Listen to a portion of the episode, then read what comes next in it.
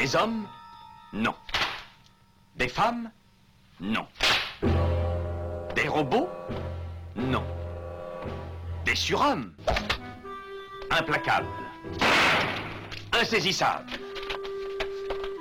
Invincibles. Insensibles. Aux ordres d'une super organisation criminelle.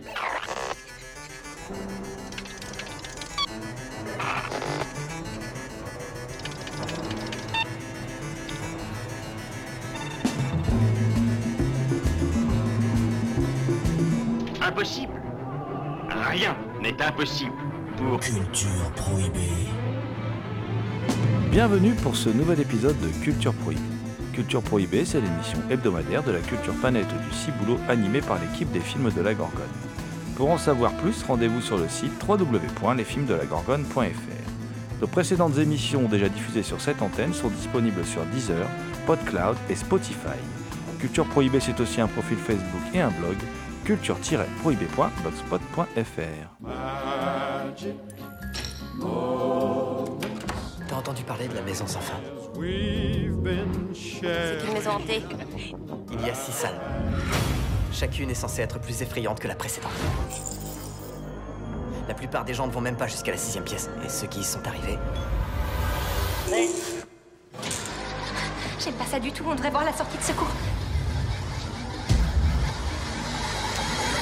C'est quoi ce délire? Excellente question.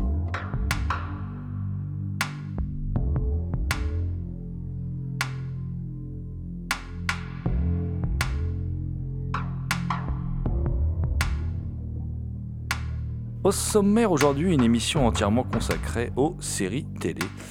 Avec un petit retour dans le passé sur Commando Spatial sorti chez Rimini, euh, Channel 0 saison 2 et 3, on vous avait déjà parlé de la saison 1 dans cette émission, euh, Blood Drive saison 1, saison unique puisqu'il n'y aura pas d'autres saisons à cette série, mais bon, ce, ce suffit euh, puisqu'elle a un début et une fin, et tout ça c'est sorti chez Elephant Film. Et puis, et puis, eh bien évidemment... nous avons décidé, cette saison, il y aura un peu plus de débats. On aime bien les, débats. Et puis pour les débats, euh, comme ça arrive, il faut toujours inviter un ami dont le prénom finit par A. Et donc, euh, je n'en dirai pas plus, il se reconnaîtra. Euh, et donc, il y aura un petit débat. Le sujet sera le suivant. Est-ce que, puisque c'est quelque chose qui est souvent dit, est-ce que les séries sont en train de tuer le cinéma, l'essor pour les séries télé aujourd'hui, la, grande importance de la production de la série télé aujourd'hui, est-ce que tout cela est en train de tuer le cinéma? On en discutera dans la dernière partie de l'émission. À mes côtés pour causer séries télé. Deux bêtes fauves. Tout d'abord Damien Demet, la bête noire de Compiègne, un archéologue animal en quête de culture souterraine et oubliée. Bonjour Damien. Salutations à toutes les entités conscientes qui nous entendent. Une autre bête fauve. Lui, il est à ma gauche. Il s'agit de Thomas Roland, dit le loup-garou Picard, qui chaque nuit de pleine lune rédige de sanglants écrits pour la revue Griffe et le site cultureau.com. Salut Thomas. Salut GG, salut Damien et bien évidemment bonjour à toutes.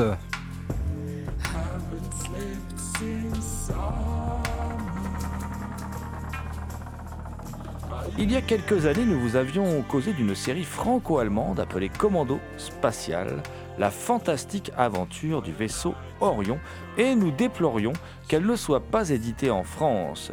Rimini Édition vient de réparer cette injustice. La série est désormais disponible en version française. Par ailleurs, sur notre blog culture-prohibé.blogspot.fr figure un article très complet sur la série signé Antoine Cervéron. Et nous allons de suite retrouver Antoine Cervéron en ligne, quelque part dans le cosmos. La première diffusion a lieu entre 66 et 67, en mars. Euh, je me souviens même qu'avant cela, il y avait en soirée une émission sur la Révolution française avec un générique chanté par Johnny Hallyday, donc ça m'a marqué quand même. Et euh, donc la série a démarré et il y a eu en fait une saison de 7 épisodes en noir et blanc. Et il était prévu par la suite de faire une deuxième saison en couleur et là encore des producteurs euh, allemands finalement et français renoncent, probablement euh, pour des soucis financiers. Euh, et sinon, en fait, ce qui se passe avec euh, Commando Spatial, c'est que contrairement à Star Trek, qui est une série très humaniste, euh, avec des idées révolutionnaires en matière de science-fiction, etc., d'anticipation, le problème de Commando Spatial, c'est que c'est quand même assez réactionnaire quelque part, et où les extraterrestres sont vus quand même comme des, des êtres trop dangereux, etc. Et il n'y a que le commandant Oberst Villa, enfin des colonels plutôt, qui est là pour dire euh, ben, finalement peut-être que ces créatures ne sont pas si euh, monstrueuses que ça. Mais sinon le reste du temps, les, les, les- autres sont les mauvais, etc. Voilà. Sinon c'est une série aussi sexy que, et psychédélique que Star Trek, avec une, euh, une danse de salon qui a marqué euh, les générations qui ont découvert euh, Commando. L'idée intéressante de Commando Spatial, c'est que l'humanité sur Terre à cette époque-là pratique beaucoup l'aquaculture. Et, les cités futures dans la série sont carrément sous l'eau. Et euh, donc ça, ça par contre, c'est une idée intéressante qui euh, euh, qu'on a essayé par la suite de, de, de- de- comment dire, on a, on a on a on a essayé plus tard de faire de l'aquaculture. Je sais pas ce que ça Ouais. donne aujourd'hui, mais par contre ça c'est une idée intéressante. Mais le non, mais je, je crois que Commando Spatial brille surtout par le, le, le côté un petit peu, comment dire, je retrouve pas le, le terme exact. C'est une série qui pouvait faire rêver, je veux dire. Aujourd'hui, elle amuse surtout. neun, acht, sieben, sechs, fünf, vier, drei, zwei, eins.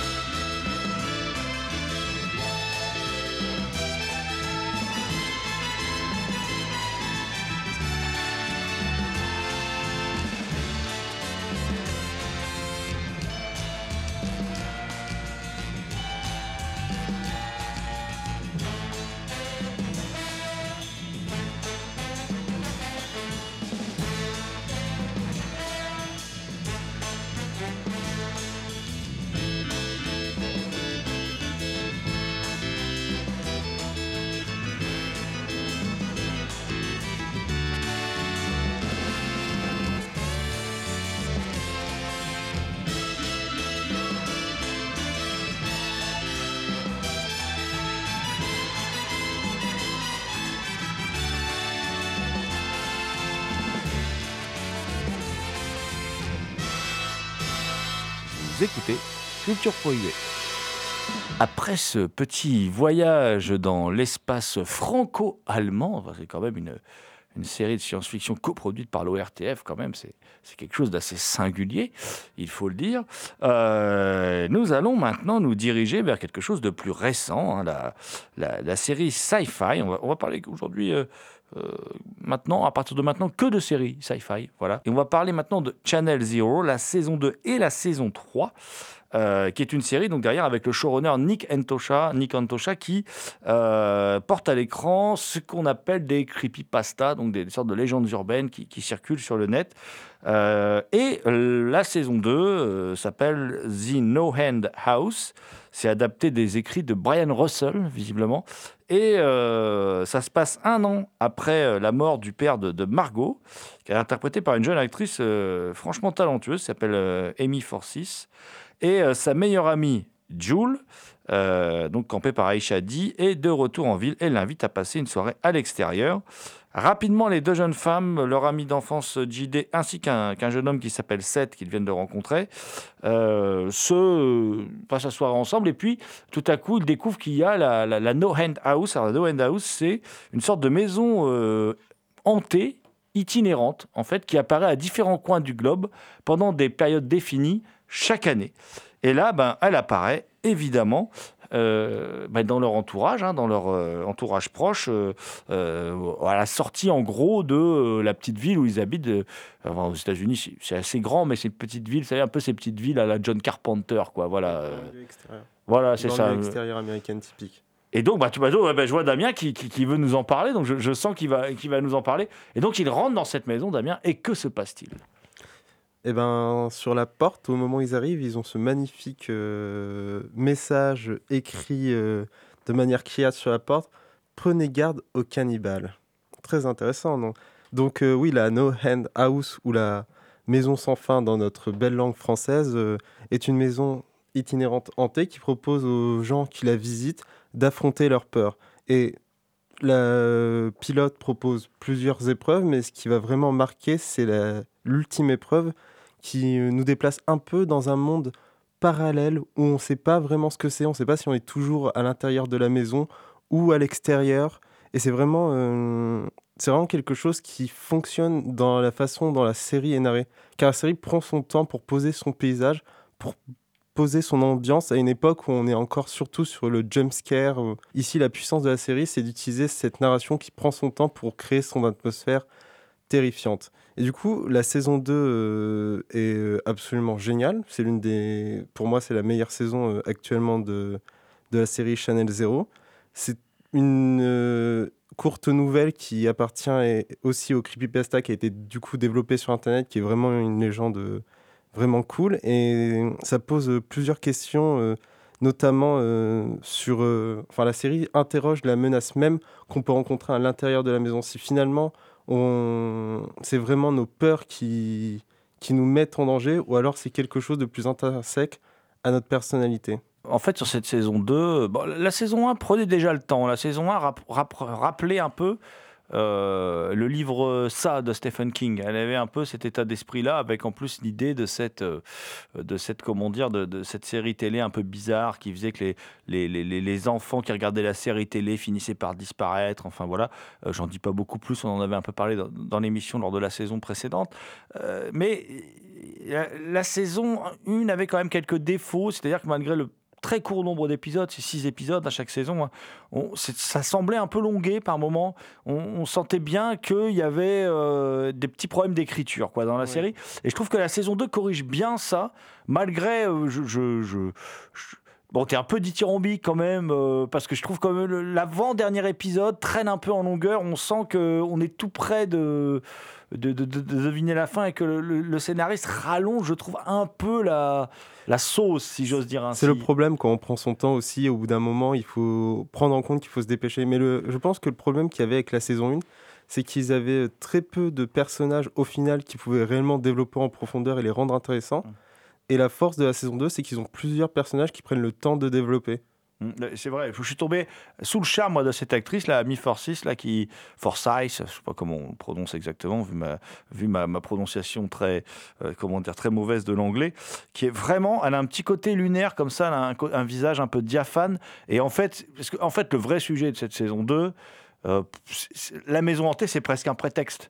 Alors c'est un prétexte aussi pictural parce qu'il y a- des expérimentations plastiques dans la série qui sont très intéressantes, qui rappellent un peu l'histoire de ce gros ballon blanc qu'on voyait dans le prisonnier, mais aussi l'invasion des profanateurs de sépultures, euh, puisque on peut effectivement à partir de ces peurs créer des doubles qui sont des doubles factices, mais qui sont quand même bien réels, qui apparaissent là. Et là, il y a un double qui apparaît à, à Margot, euh, et c'est son père. Et son père, en fait, elle, elle ne l'a pas vu venir. Son père s'est suicidé un an avant. Et euh, le vrai sujet, en fait, de, la, de, de cette euh, saison, c'est l'acceptation par une jeune adulte. Euh, ça doit avoir une vingtaine d'années. hein, euh, ce sont des gens qui sont en faculté. Ça, du deuil, du deuil de son père, mais elle ne peut pas faire le deuil tant qu'elle n'a pas compris pourquoi, pourquoi il s'est donné la mort. Et en, en plus, parce qu'elle avait une relation particulière avec son père, parce qu'on comprend vite que sa mère l'a un peu abandonné. Hein, euh, on, la voit dans la série furtivement, mais c'est une mère qui est un peu absente. Euh, néanmoins, et ça j'aime bien, il n'y a pas de pathos. C'est-à-dire, il n'y a pas de, c'est absolument pas mélodramatique, c'est absolument pas larmoyant. euh, c'est juste elle veut comprendre, nous aussi on veut comprendre. C'est très énigmatique quand même. Il y a des moments où on est vraiment perdu, d'autant plus que, comme tu l'as dit, la question c'est un peu de sortir de la maison, sauf que la maison, on en sort assez rapidement. Mais en fait, on sort de la maison, mais on est encore dans la maison. Et c'est un peu le tour de force de la, de la série. Alors, c'est pas une idée nouvelle, hein, le fait que c'est plutôt la personne qui est hantée que la maison. Bon, c'est un peu ce qui se passe, puisque là, on est dans le.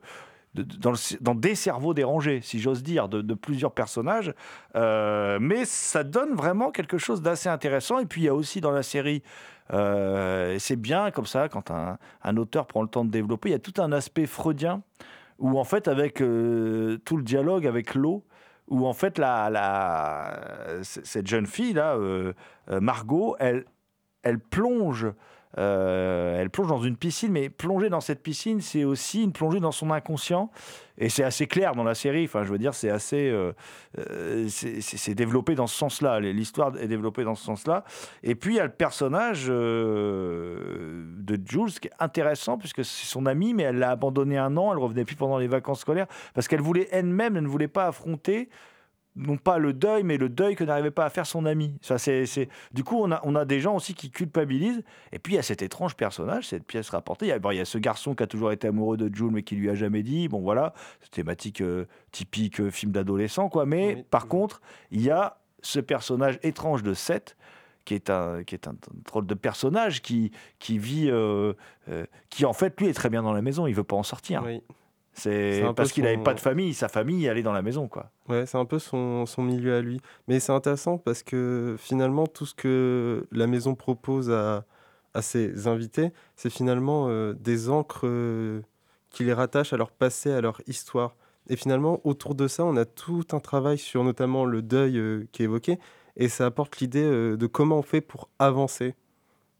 Et c'est intéressant parce que du coup, ça fait, ça fait du, du progrès, du développement personnel, une frayeur pour les personnages principaux. C'est vraiment intéressant. Ça, ça reprend beaucoup de, de clichés ou plutôt de, de personnages de base qu'on est censé retrouver et ça décide de les développer autrement de la façon dont on peut généralement le trouver. C'est vraiment euh, la force de cette euh, saison 2 à travers tous les personnages, sachant que tous les personnages développent quelque chose de particulier euh, à travers cela.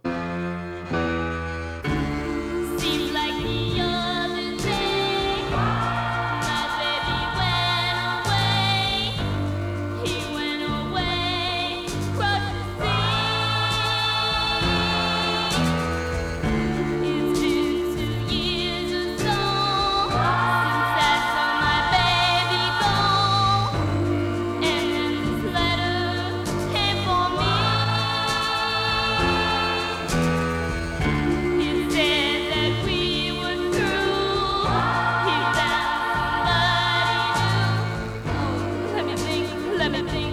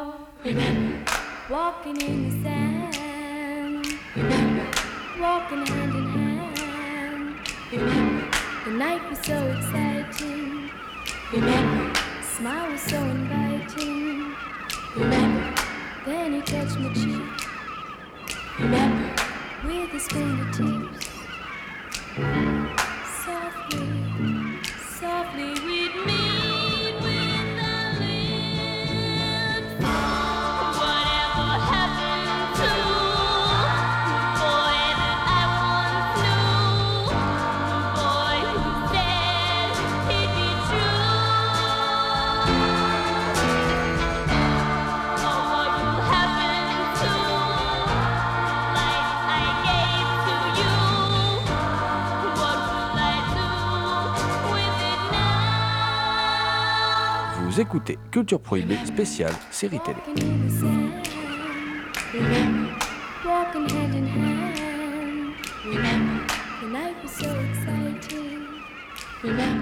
Et puis bon bah euh, je trouve qu'il y a des belles belles métaphores, hein, ces coquilles vides là, quand, la maison s'est nourrie un peu de la détresse, euh, pas de la détresse, elle se nourrit de souvenirs en fait. Elle se nourrit des souvenirs des, gens qui rentrent dans la maison. C'est vachement intéressant. C'est pas nouveau, mais c'est intéressant, c'est bien traité. Je trouve ça, euh, je trouve ça assez intéressant. Je trouve que ça, c'est une belle illustration du thème de la maison hantée. C'est, c'est plutôt bien. Et la subtilité de cette saison 2, elle est un peu oubliée dans la saison 3, je trouve, qui est, euh, qui s'appelle donc le, Butcher's Block, euh, avec Rutger Hauer. C'est une des dernières, euh, un des derniers rôles de Rutger Hauer qui nous a quitté, euh, quitté il y a peu. Et euh, ça parle de deux sœurs. Alors il y a, Alice, hein, interprétée par Olivia Lucardi, qui est avec sa sœur Zoé. Et en fait, ils ont une mère qui est schizophrène. Et elles ont un peu peur que ce soit quelque chose de, euh, comment dire, euh, d'héréditaire, voilà, comme tu le dis, merci, euh, merci Damien. Et, et en fait, euh, elles se mettent à enquêter sur une série de, de, de disparitions euh, qui peuvent être connectées en fait à, à une ville en particulier, hein. Euh, une ville dont toute l'économie tournait autour de, de comment dire, de d'une fabrique de viande. Et, et il y a des escaliers qui apparaîtraient dans cette ville, et si on prend cet escalier, on disparaît. Mm. Voilà. Mais en même temps, derrière tout ça, il y a du cannibalisme. Il y a des choses assez gore, assez dégoûtantes quand même. hein. C'est- un peu plus. euh, c'est des, des trois saisons, c'est la plus la, la, la plus gore, on va dire. Sanglante. Euh, La plus sanglante, voilà. Et, euh, et puis, il faut préciser aussi que euh, ça part d'une chose très simple, c'est-à-dire qu'Olivia, elle est euh, assistante sociale parce que ça parle de l'Amérique des déclassés. Il y, a- il y a une ambition scénaristique. Je trouve que la saison est loupée, mais il y a une ambition scénaristique. On parle de l'Amérique des déclassés. Elle, elle est assistante sociale. On devine tout de suite que, comme elle est plutôt mignonne, ce- le type qui travaille avec la trouve plutôt à son goût. hein. Et, euh, et en fin de compte, elle, elle, elle débute, elle fait preuve d'un peu trop d'empathie et elle se prend d'affection pour une, euh, une petite fille. Et euh, il- elle va dans cette famille où c'est une mère qui élève seule cette petite fille. euh, une mère qui leur dit que non, elle traite pas mal, malgré la- l'aspect qu'elle donne d'elle-même, elle ne traite pas mal cette petite fille. Et on découvre qu'en fin de compte, cette petite fille, elle a ouvert une porte vers une sorte de monde voilà, un peu particulier. Et que sa mère n'est donc pas forcément la mauvaise mère que les apparences laissent, laissent en tout cas voir. Et que en fin de compte, euh, il y a une entité maléfique qui rôde, et euh, c'est à la suite de la disparition de la petite fille que Olivia va se mettre à, être euh, inquiète. Et à partir de là, va découvrir cet escalier et va se découvrir elle-même. Et on va découvrir qu'elle est assez peu sympathique, en fait, cette, cette femme. Et, euh, et, et- ça donne une série un peu étrange, où on sent que, euh, un peu à la manière des séries comme American Gods, euh, on essaye de, de masquer un peu les, les manques du scénario par un travail sur l'esthétisme, mais un travail un peu vain, je trouve. Voilà. Et ça donne des belles scènes, c'est assez joli. C'est vrai qu'il y a des, des- des scènes qui sont un peu des portraits à la Dali avec ces escaliers qui donnent dans le ciel, comme ça, qui apparaissent de nulle part. Mais euh, je trouve que c'est un peu loupé, et c'est d'autant plus bête que je trouve que le prologue avec deux adolescents qui s'enfoncent dans la forêt et euh, qui découvrent donc cet escalier est assez flippant et plutôt bien troussé. Oui, euh, on a, bah, comme à chaque début de saison, on a l'élément surnaturel qui est toujours très bien posé. Le, le- pour moi, le pro, pour la, saison 3 est la moins bonne, et le problème qui est avec, c'est que j'ai l'impression de voir. euh, ils tentent de faire fonctionner la saison 1 et 2 en même temps. C'est-à-dire qu'on retrouve euh, cet élément surnaturel qui pop, plus un enfant impliqué dans l'histoire une entité euh, surnaturelle et en même temps on veut lier ça à un espace, à un lieu avec des euh, jeunes filles qui justement ont un poids lié au passé, qui ont peur de l'hérédité. Et du coup on se retrouve avec un, mélange assez particulier où la série finalement se rend compte qu'elle a plus ou moins déjà dit ça et elle mise sur sa capacité à faire de faire littéralement des tableaux à l'écran pour, euh, pour maintenir le niveau, mais il y a quelque chose qui, euh, selon moi, ne, ne fonctionne pas. En fait, moi, je pense qu'il y a des vraies ambitions. Par exemple, le personnage s'appelle Alice. Elle franchit une porte, donc évidemment l'univers du conte, il y a évidemment Lewis Carroll. Euh, il y a aussi une vraie ambition politique. Et je pense que c'est là que Nick Antosha, un peu, enfin, que, que, que le showrunner se loupe. Parce qu'il y a. euh, les pitchs, en fait, cette, cette famille-là, elle, elle a, euh, elle a saigné la ville jusqu'au bout. Elle a fait de la viande et puis euh, elle, elle- s'est nourrie des travailleurs de, ce, de, cette, euh, comment dire, de, de cette ville. Et puis ça s'est écroulé, quoi. Voilà. Parce qu'en fait, cette famille maléfique qui vit dans ce monde, euh, cette sorte de dimension parallèle et qui est dirigée par Rutger Hauer, c'est la famille des Pitch. C'est la famille qui avait euh, cette énorme usine de viande. Voilà. Et il y a un discours politique, c'est-à-dire qu'ils vont manger les démunis. Ils vont manger les pauvres. Voilà. Ils vont manger donc, quelque part, ça rejoint même la thématique d'un Us dont on avait parlé dans la saison précédente, c'est-à-dire euh, ils vont manger les déclassés des années 80, parce que ça se passe dans les années 80 cette saison. Hein. On l'a pas dit, mais ça se passe dans les années 80. Ça va Et, passer, oui. et- et ils vont manger ces gens-là. Et en fait, c'est typique des villes qui se sont écroulées parce qu'il y avait qui, qui, qui tournaient qu'autour d'une seule industrie. Ils se sont écroulés. Et maintenant que euh, cette famille-là a, a- a bien pompé toute l'énergie de la ville, ils vont ensuite se nourrir des enfants euh, de pauvres. Voilà. euh, et, c'est, et, et je pense que la série se perd en fait en mélangeant comme ça ésotérisme, euh, discours politique. il y a trop de personnages parce qu'il y a aussi cette logeuse, cette femme qui les loge, Oui. qui est un personnage super intéressant, hein, mais il y a trop de personnages en fait et, et on se perd un peu euh, et du coup il y a plus parce qu'à un moment le personnage d'Olivia devient presque secondaire. On se met à se désintéresser alors que pendant toute la première moitié de la, de la, euh, saison 3, on, la suit elle. On est inquiet pour elle, on la suit, euh, euh, vu tout ce qu'elle traverse et tout, on a envie de l'aider, quoi. Voilà. Et puis, euh, en fin de compte, euh, après, on se désintéresse de son personnage et je trouve que la fin est loupée, quoi. Mhm. Cette grande messe noire, là, enfin, c'est pas une messe noire, enfin, c'est une sorte de messe noire ce- ce- qui, est organisée, euh, très bien filmée, très bien interprétée, mais ça tombe à plat, quoi. Et je trouve même qu'il y a des incohérences scénaristiques. On s'en fout, c'est du fantastique, mais c'est des gens qui ont bientôt des pouvoirs paranormaux, capables de trouver, je ne sais pas, euh, euh, des choses que personne ne peut voir, d'avoir. Mm. Et puis là, ils se font observer par euh, des gens discrets comme des, comme un, comme un éléphant dans un magasin de porcelaine. Ils se rendent compte de rien, quoi. Ils vont. je- Enfin, je, je veux pas trop en dévoiler sur le, sur le final, mais Oui. je trouve que la saison 3, voilà, est beaucoup moins efficace. Bon, néanmoins, ça reste quand même une série. j'ai envie de voir s'il y a une saison 4. J'ai envie de la a- voir. Il y a Voilà. une saison 4. Eh mais- écoute, euh, j'ai envie de la voir. Oui, dans la saison 3, va- ils perdent la diésèse, donc toute la logique euh, de leur univers à fin. Mais euh, il faut quand même reconnaître à Channel Zero qui décide de faire euh, quelque chose qui est assez compliqué, c'est-à-dire adapter des creepypastas et des légendes urbaines.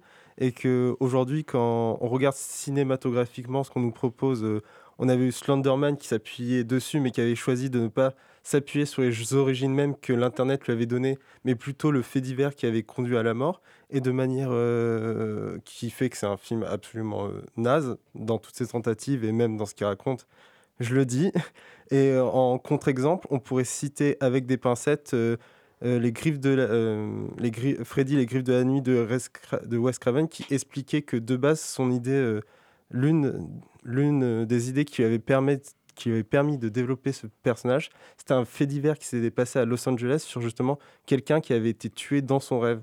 Et la personne qui avait dormi avec lui avait expliqué qu'il criait comme s'il y avait une créature qui poursuivait dans son rêve. Et du coup, on a deux univers qui sont face, euh, qui fait qu'aujourd'hui, adapter des creepypastas, à- adapter des creepypastas c'est très compliqué, et que Channel Zero a l'audace de le faire, et que même si des fois ils se loupent, ils arrivent à faire un travail euh, qui peut s'applaudir presque.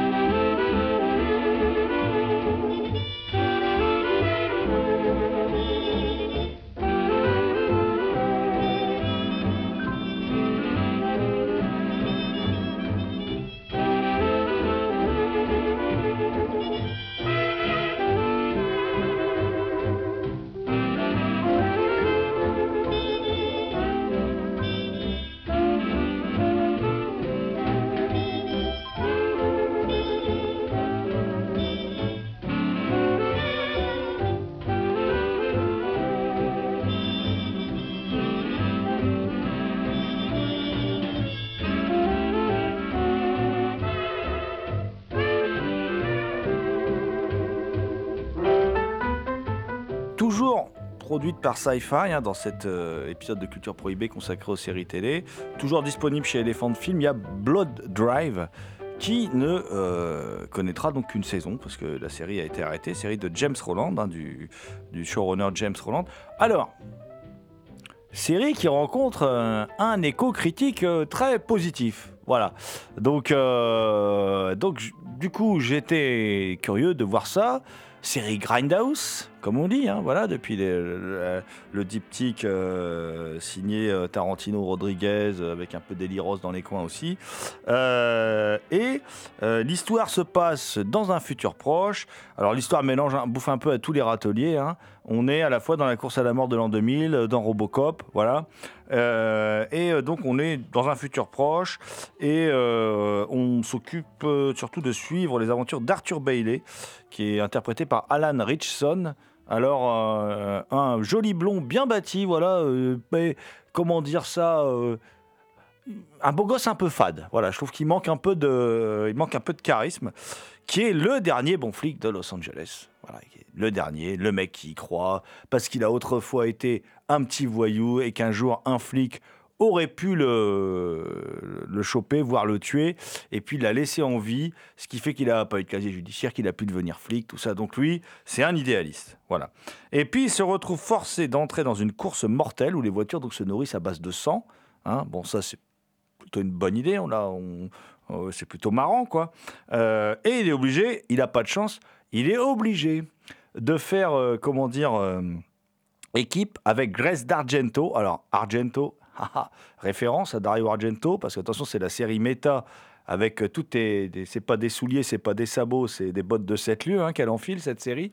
Euh, voilà, alors des personnages qui s'appellent Carpenter, des personnages- bon voilà, on a, compris les références. Bon encore ça pourrait passer, euh, mais bon alors il a pas de bol, il se retrouve à être obligé de faire équipe avec Christina Ochoa. Pas de chance, je ne sais pas si vous savez qui est Christina Ochoa, mais bon, c'est un peu, euh, comment dire, euh, une sorte de, fantasme masculin hétérosexuel sur, euh, voilà, qui est, elle, est, brune, elle est belle, elle a du, elle est très sexy, elle, est toujours en petite tenue, elle a du mordant, elle est physique en même temps, qu'il faut aller à la bagarre, elle va à la bagarre. Donc c'est typique l'héroïne, voilà, de, films de, série B. tel qu'on pouvait en voir dans les années 70. Euh, On va dire c'est une version blanche de, euh, de, de, de Pam Grier dans ses films des années 70. Voilà. Euh, alors évidemment, bon, c'était cette course réunit des, des concurrents un peu particuliers, hein, et elle est dirigée par un grand méchant hein, qui s'appelle Julian Slink, qui, est joué par Colin Cunningham et qui est une sorte de Marilyn Manson en fait, avec un chapeau haute forme, voilà. Euh, alors lui, il en fait pas trop euh, 15 tonnes. hein. Je veux dire, à côté, Aldo Machon, c'est la, sobriété incarnée. hein. C'est, vraiment Aldo Machon chez Philippe Clair, c'est la sobriété. À côté de, à côté de Julian Slink, bon, en même temps, hein, ça cadre avec le- la série hein, dans son ensemble où tout est outrancier. hein. Donc euh, et euh, le, le, comment dire, il faut savoir aussi que Arthur Bailey a un ami qui s'appelle Thomas, euh, Thomas Dominique et qui est, euh, comment dire, euh, lui euh, plutôt euh, l'Adonis noir, euh, voilà, euh, euh, super musclé, tout ça, c'est son pote, voilà, et euh, qui va euh, finir par être transformé en cyborg, mais qui va l'aider parce que une, euh, parce qu'après il faut remplir les, les quotas euh, aux États-Unis, les quotas raciaux, hein, qui va être aidé par euh, une, une humanoïde euh, cyborg qui, qui s'appelle Aki et qui bien sûr est un peu asiatique sur les bords, qui est interprétée par Marama Corlett et qui est aussi, alors elle fréquemment habillée euh, en dominatrice SM. C'est c'est pas une série qui joue trop sur les clichés, hein, euh, voilà. Euh, et bah, toute la série, en fait, chaque épisode est en gros une épreuve de la course où celui qui arrive dernier, bien sûr, est assassiné à chaque fois. Dans les concurrents, il y a quand même un couple de psychopathes qui est assez intéressant puisqu'ils sont eux, par contre pas très beaux. Ils ont la tête de Monsieur et Madame Tout le Monde. Ils sont pas allés non plus, mais ils sont, ils sont assez. En fait, ils ont des, ils ont des physiques passe-partout. Et c'est à peu près, moi, c'est à peu près le, le seul couple qui m'intéresse dans, le, dans la série, puisque au fur, au fur et à mesure de la série, on les découvre. Et euh, bah, par exemple, ils se rappellent leurs meilleurs souvenirs de, leur nuit de noces, mais c'est pas le coucher de soleil, c'est pas non, c'est quand ils ont démembré le groom dans la, dans la, comment dire, euh, dans la, dans la salle de bain, dans, à l'hôtel, quoi. Voilà, Alors, des petits trucs comme ça qui sont un peu marrants. Et euh, sinon, euh, la série, bien sûr, met en cause une méga corporation, là, parce que c'est une série, bien sûr, anticapitaliste, avec là aussi des bottes de 7 lieux. hein. La méga corporation Hart, qui reprend bien eff- effectivement l'image de la grande entreprise qui dirige le monde, qui a privatisé la police, qui dirige tout, euh, euh, qui dirige en même temps le show, qui dirige les chaînes du câble, voilà. Alors c'est ultra gore. C'est très sexy, mais en même temps pas trop, parce qu'on ne déshabille jamais les actrices à l'écran. Par contre, elles passent leur temps à se balader aux trois quarts nus, voilà. Euh, les types sont tous très virils et musclés. Tout le monde se fout sur la gueule. Il y a des cannibales. Il y a un peu toutes les figures du cinéma d'horreur qui existent. Mais bon. Voilà, bon, sorti de là. Moi, je pense que si j'avais vu cette série à 13 ans, elle m'aurait plu. voilà. Le problème, c'est que j'ai aujourd'hui, j'ai dépassé largement la quarantaine et donc ça me plaît pas beaucoup, effectivement. Et j'ai vu, j'ai l'impression de voir et revoir sans cesse les mêmes choses.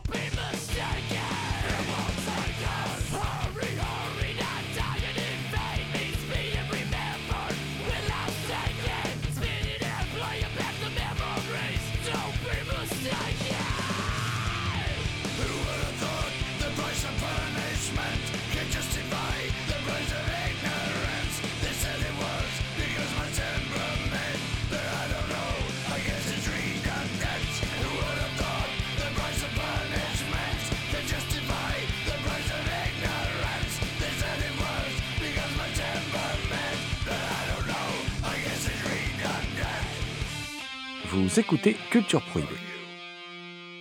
Eh bien Thomas, euh, aujourd'hui, on aborde un thème, je sais, qui te tient à cœur, puisque tu es euh, pas du tout fan généralement des séries télé, et euh, un thème que moi, je voulais en parler dans l'émission, parce que c'est quelque chose qui revient souvent dans les discussions que l'on a entre cinéphiles, voilà, c'est est-ce que les séries télé sont en train de, tuer le, cinéma? D'après toi, mon ami Thomas Moi, je trouve qu'il y a euh, un effet de mode autour des séries télé qui, m'énerve, qui m'agace.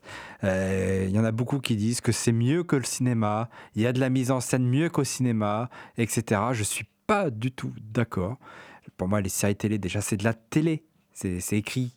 Il y a une écriture de télévision, c'est-à-dire c'est fait pour que ce soit compréhensible par tout le monde.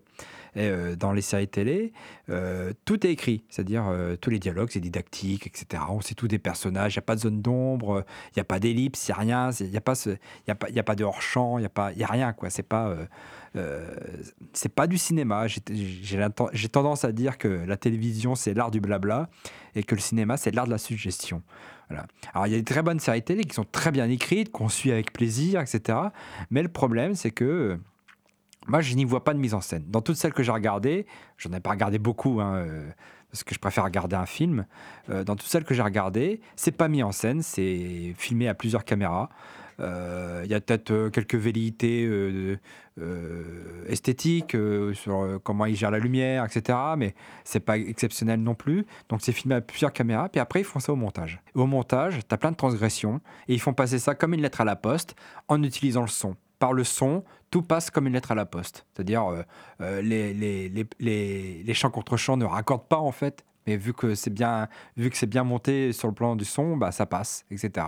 Et, euh, moi, je, les séries télé, quand j'entends dire que c'est mieux que le cinéma, bah, je saute au plafond. Je suis pas du tout d'accord.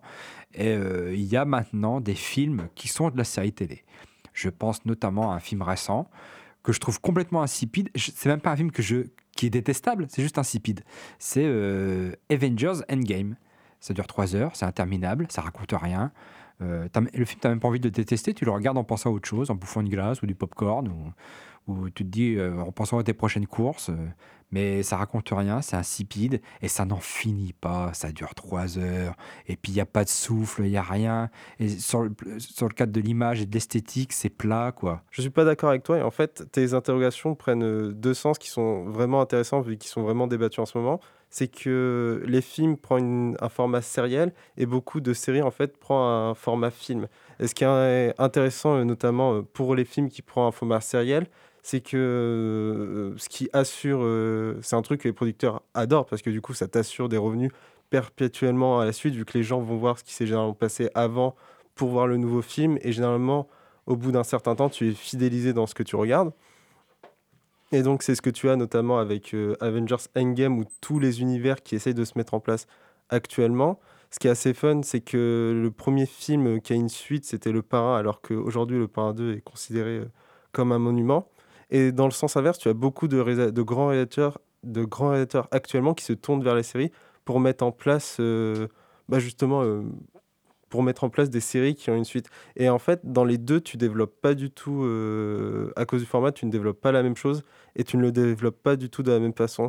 Et tu as des épisodes de séries qui varient beaucoup dans ce qu'ils disent et dans la façon qu'ils le mettent en place. Et je pense que l'une des séries qui marque le plus ça, c'est euh, Mister Robot qui est actuellement diffusé, qui t'offre un premier euh, épisode euh, absolument génial, très inspiré euh, par Tarantino et que dans différents épisodes, euh, ils changent, euh, ils la façon de narrer ou la façon de présenter leurs différents personnages.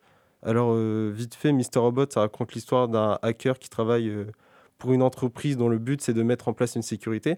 Et ce personnage-là a la particularité d'être très paranoïaque et on sent qu'il est euh, assez timide, beaucoup refermé sur lui-même. Et à travers plusieurs épisodes, on va mettre en place des doutes par rapport à ce qu'il fait, par rapport à ce qu'il voit, par rapport à ce qu'il nous dit, vu que c'est le narrateur primordial. Et dans plusieurs épisodes, on va se rendre compte que finalement, euh, ce qu'il nous a présenté, ce qu'il nous a montré, euh, était totalement euh, différent de la réalité. Et ça passe aussi souvent par la musique, vu qu'au début de la saison 2, on nous met en avant une scène qui nous paraît totalement plausible. Et quelques épisodes plus tard, on nous explique que cette scène était totalement faussée. Et ce qui est intéressant dans la première scène qu'on voit dans l'un des premiers épisodes, c'est la musique juste derrière qui en fait est euh, Daydream, qui est en fait une musique qui parle de quelqu'un qui rêve les yeux ouverts mais que ce qu'il voit n'est pas vrai. Et euh, parmi la force de Mr. Robot, c'est aussi que tu as un excellent... euh, tu as tout un épisode, les épisodes font environ 50 minutes, tu as tout un épisode en plan séquence. C'est la mode. Ils en font tous maintenant. Euh, Il y en a un, il s'appelle euh, James Wan, là. Il fait, il fait un plan séquence dans Aquaman. Aquaman, c'est le film le plus laid que j'ai vu ces dernières années. Alors là, dans le, dans le coup, c'est esthétique série télé. J'ai l'impression d'être, j'avais l'impression d'être devant un épisode de Sidney Fox Aventurière. C'est la même, la même esthétique, j'exagère à peine. mais il n'y a pas Sidney Fox. Non, il n'y a pas, y a Eh pas, ben voilà. y a pas de Carrère, non. Euh, World, quoi, bon sang. Et, euh, mais justement, c'est ce que je dis, c'est que ce sont deux formats différents qui ont deux écritures différentes. Euh, comme je disais, la télé, on explique tout. Et moi, ce que, ce que j'aime au cinéma, c'est qu'on me laisse un peu euh, deviner ou je veux dire, je vois pas, je vois pas des séries télé qui ressemblent à Stalker de Tarkovsky ou, ou Solaris ou. Bah non, mais. Non, mais après, alors, bon, après, mais la- ça, la- le cinéma. la- le cinéma, c'est ça. Le cinéma, c'est pas télé- Non, mais Avengers. Le cinéma, ce n'est pas que Stalker non plus. Non, mais ce que je veux Euh, dire, c'est voilà. que ce que je veux dire, c'est que le cinéma, c'est de la suggestion. C'est c'est quelque chose qui. bien Tarkovsky, hein. Mais je veux dire. euh, Non mais, on, non, mais on, on- se compre- je te- on se comprend, mais ce que je veux dire, c'est que à la télé, tu tu vois pas ça. Non, vraiment très rarement. hein. Enfin, bon, après, il y a les Twin Peaks de David Leitch, quand même, qui vont loin dans le. Dans la. Quand même. euh, là, là, là, si tu veux du- quelque chose de cinématographique qui pousse loin l'expérimentation et puis. euh, qui t'amène aux confins d'une réflexion de quelque chose. euh, voilà. Bon, t'as quand même, faut reconnaître que même si la saison 3 me laisse sur la réserve, il y a un épisode qui est extraordinaire. Euh, plastiquement, qui est, génial, quoi. Je crois que c'est l'épisode 8, hein, euh, qui, est génial. Mais voilà, il y, a, euh, il y a des choses. Bon, maintenant, moi, je vais reprendre un peu ce que vous avez dit. Bon, déjà, le parrain, il faut savoir qu'il y a une version télé. Il y a une version télé qui est plus longue et que Coppola a fait une version télé qui double la durée encore des films que tu connais. Voilà. Donc, c'est comme ça que j'ai découvert. Il y a le parrain en série télé. Donc voilà. Après, il y a la question du hors-champ des élites. Bon, c'est normal, c'est pas la même écriture.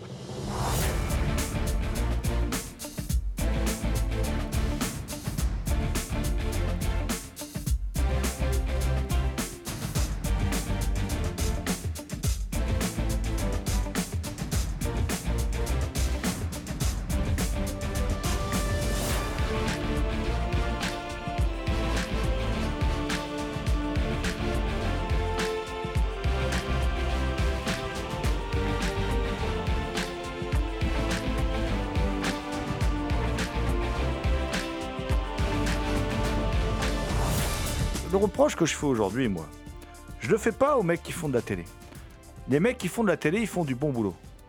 Je veux dire, ils font du bon boulot. Pas- Le problème, le problème, il est au cinéma.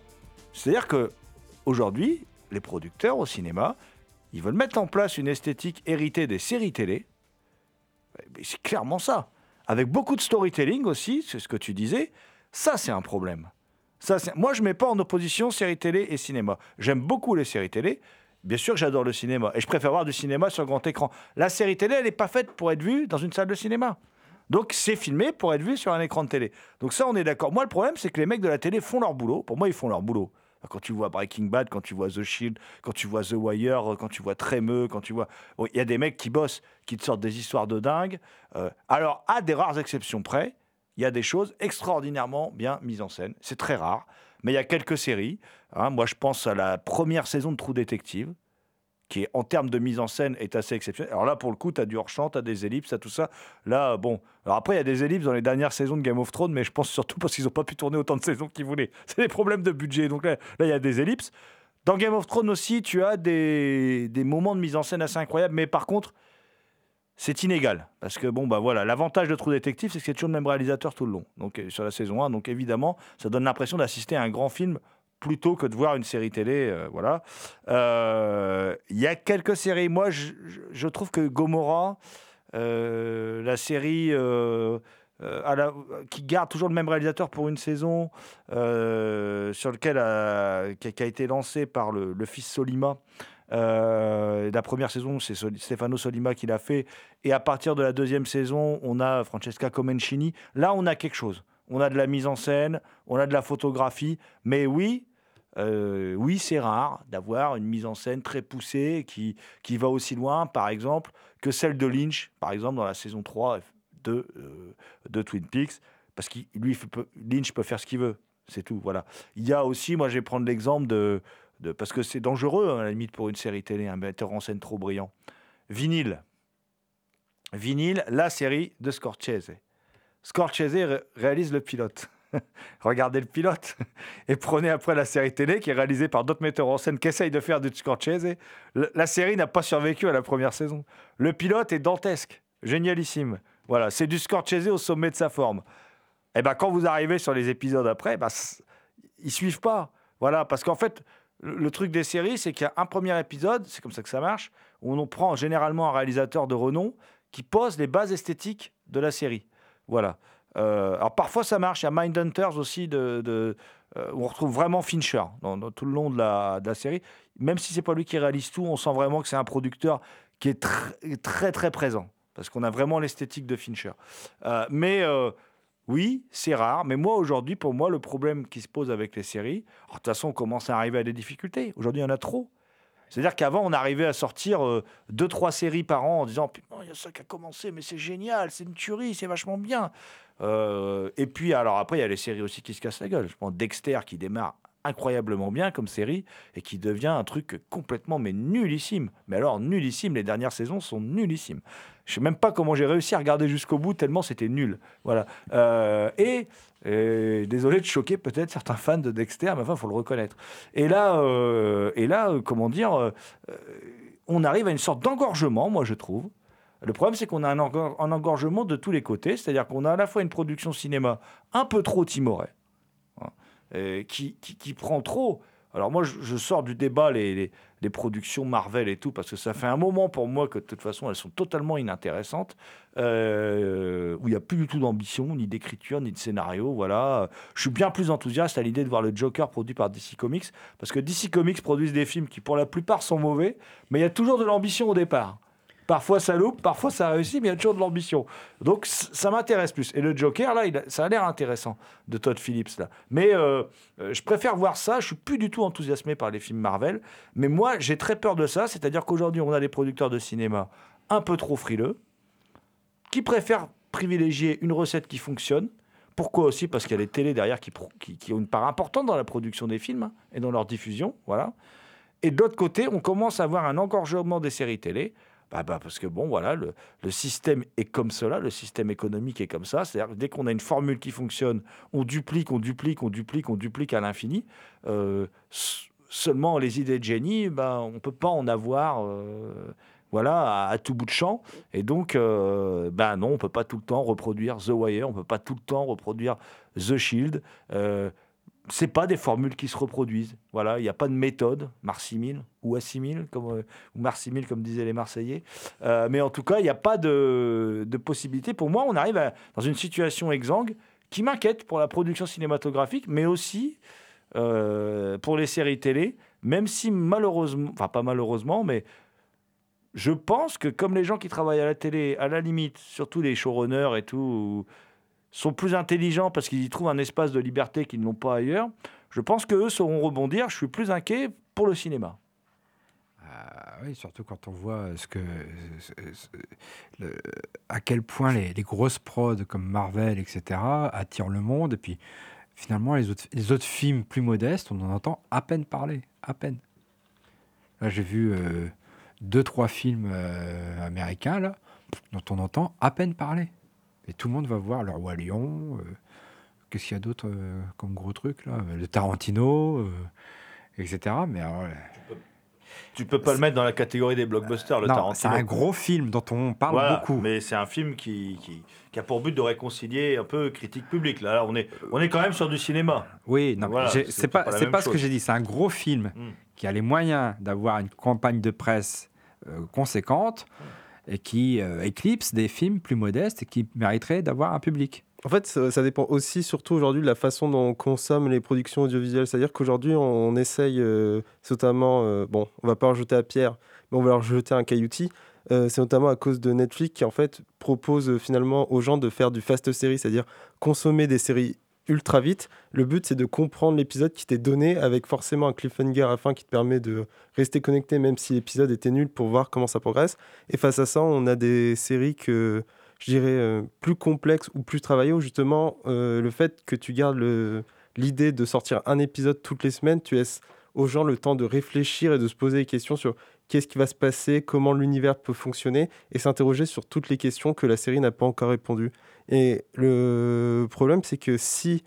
euh, c'est que vu que les films commencent à copier les séries, et c'est ce qu'on retrouve avec ce que Disney fait, notamment avec les Marvel, c'est de sortir des films qui sont compréhensibles très très vite pour finalement pouvoir sortir derrière le suivant. Et si on tombe dans cette boucle de consommer ultra vite, on va perdre tout toute la puissance, euh, toute la puissance que peut avoir une production audiovisuelle au niveau des questionnements et de l'image qu'elle peut poser, et même à travers le son qui peut être approprié à cette œuvre. Évidemment. Les séries télé, c'est ce que je reproche parce que tout est dit dans les dialogues, etc. Donc il n'y a, a plus de- il y a plus d'imaginaire. Ça dépend quand même des séries. Mais euh, sur les. C'est intéressant ce que tu dis sur Netflix, puis je vais conclure là-dessus. euh, parce que Netflix, en fin de compte, euh, alors oui, on l'a vu, on en a parlé dans les précédentes saisons. On l'a vu par exemple sur Power Man, euh, Luke Cage, euh, à quel point le, le fait de vouloir faire à tout prix des saisons en temps d'épisodes donnait des épisodes complètement nuls, quoi. Enfin, où on étirait, on étirait le récit au maximum pour essayer de, de- on rallongeait la sauce. C'était sans intérêt. Euh, moi, les séries Netflix, j'en regarde plus aujourd'hui. Enfin, j'ai complètement décroché. Euh, J'ai eu un engouement au début, comme tout le monde, j'ai décroché. Et quand on réfléchit bien, Netflix est arrivé en disant, euh, il y a eu un débat, il y a eu un débat à Cannes. Est-ce qu'on doit pro- projeter du Netflix sur grand écran? C'était par rapport au Okja de Bong Joon-ho, qui a eu la Palme d'Or pour Parasite. hein, ensuite, vu le Roma de, de Quaron, mais je je cherche le grand film produit par Netflix, et pour l'instant, j'en vois pas. Il y en a des bons, mais je vois pas de grands films.